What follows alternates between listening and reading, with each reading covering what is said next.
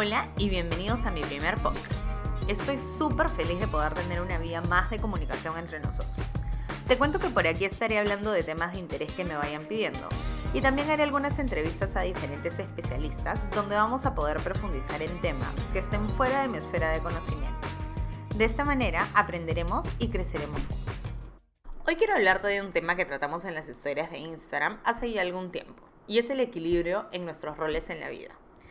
En líneas generales, eso es un tema bastante recurrente en mis sesiones de coaching y también en mis conversaciones informales con amigos y con familia.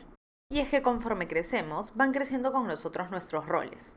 Esa es una de las razones por las cuales sentimos que antes teníamos mucho más tiempo en nuestra vida y que el tiempo pasaba mucho más lento. ¿Te acuerdas que cuando estábamos en el colegio los veranos eran interminables? Yo recuerdo que en febrero yo ya estaba contando los días para volver al cole. Y es que en esas épocas mi único rol era ser hija y ser una niña que jugaba literalmente hasta el cansancio. Cuando entraba al cole ya cambiaba un poco la situación y el tiempo se aceleraba. O sea, tampoco tanto, pero el guito. Y ahí entraba mi rol de estudiante, que conllevaba estudiar y hacer tareas. Sinceramente yo no era una niña deportista, así que básicamente en las tardes me dedicaba a hacer las tareas y a jugar.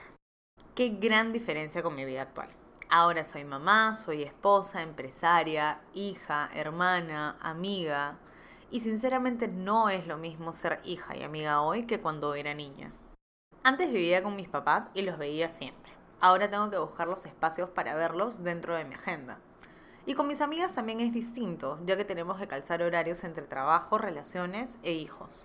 Así que aquí te quiero hablar sobre cómo mantener el balance sin morir en el intento. Antes de empezar quiero decirte que esto no es tarea fácil. Normalmente vamos en piloto automático y cuando nos damos cuenta no vemos a nuestros papás hace algún tiempo y a nuestras amigas hace mucho.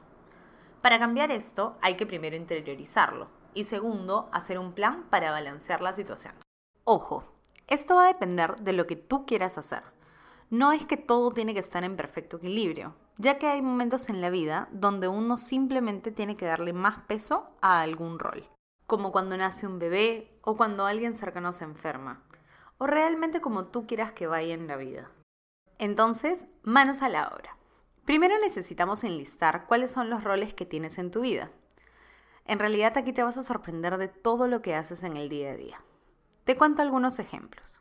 Está el rol de mamá, de esposa, enamorada, amiga, hija, hermana, trabajadora, empresaria, contribución social, deportista y el ámbito espiritual, entre otros.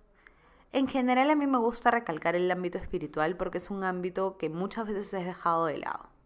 Está como espiritualidad, ya que aquí entra la religión de tu preferencia o en todo caso la creencia espiritual que tienes. Y en realidad es lo que vamos a hacer a continuación. Esta es la parte más importante de este ejercicio y es el poner acción a cada rol en el que quieres trabajar. Normalmente somos súper generalistas con los temas. Solemos comprometernos objetivos muy abiertos que efectivamente no ejecutamos por falta de dirección en el plan. Muy en línea con esto, también es necesario ponerle realidad a la situación. Por más que en principio quieras ver a tus amigas cuatro veces por semana y hoy a duras penas las veas una vez cada dos meses, es necesario que sepas que eso es casi misión imposible. Si fuera tan fácil ya las vería siempre. Entonces aquí va. Ver a mis amigas dos veces por mes. Una en la primera quincena y la otra en la segunda. Acartonado puede ser. Pero Angie, ¿dónde está la espontaneidad de la vida, el fluir? Calma, eso va a llegar. Pero para romper esa inercia hay que planearla. Cuando veas a tus amigas siempre, va a ser natural que quieran juntarse más veces. Te doy algunos ejemplos, como para poder entender un poco mejor este concepto. Hay, mi área de amiga está súper bajita. Entonces lo que necesito hacer es ver más a mis amigas. Bueno, sí, probablemente sea eso. ¿Te suena familiar? Esto es lo que hacemos en muchas situaciones. Y realmente si lo vemos fríamente, esta es la base de las acciones con las cuales vas a llegar a tu meta principal. Entonces es bien importante que le pongamos un poquito más de cariño. Otro caso, por ejemplo, es la parte espiritual. Te voy a contar un poquito lo que me pasa a mí para que puedas entenderme un poquito mejor. En mi caso yo soy católica, pero no voy a misa. Y la pregunta es, ¿quiero ir a misa todos los domingos? Y la respuesta es que en estos momentos de mi vida realmente no. Pero sí quiero hablar con Dios todos los días, que es algo que no hago constantemente. Entonces mi objetivo es rezar una vez por día y reconectar mi lado espiritual. Naturalmente la asociación es siempre ir a misa. Cuando piensas en necesito fortalecer mi espiritualidad, es, ok, voy a empezar a ir a misa todos los domingos. Pero mi realidad es que en estos momentos no es algo que yo esté dispuesta a hacer. Entonces es bien importante que delimites esos temas para que tú también puedas ser realista con lo que vas a terminar haciendo y así evites la frustración. Espero que con estos ejemplos haya quedado claro el tema. Es importante plantear objetivos detallados porque sirve para todo en tu vida. Los objetivos tienen que ser lo más específicos posibles y tienen que tener fechas, ya que sin esto postergamos eternamente el comienzo del trabajo. Cuando hablamos de cambio de hábitos, lo ideal es que podamos monitorear nuestro progreso, ya que nos encanta recordar lo que hacemos no tan bien, pero nuestros avances muchas veces los olvidamos. Yo deseo que puedas tener una vida equilibrada y feliz. Hay cosas que naturalmente nos hacen bien. Yo les he hablado antes que para mí trabajar es muy importante. Llegar a casa y poder hablar con mi esposo sobre lo que hice en el día, a mí me hace bien. También salir con mis amigas y hablar de temas X siento que contribuye mucho a mi rol como mamá, ya que regreso a casa con la mente despejada y relajada, con lo cual tengo mucha más paciencia con mi hijo y siento que disfruto mucho más el tiempo con él.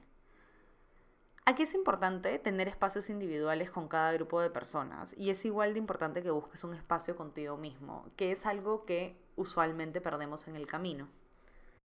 Busca tu propio equilibrio, prueba, muévete, en el camino probablemente van a haber cosas que vas a amar y otras que dirás, bueno, pues esto de repente ya no es para mí.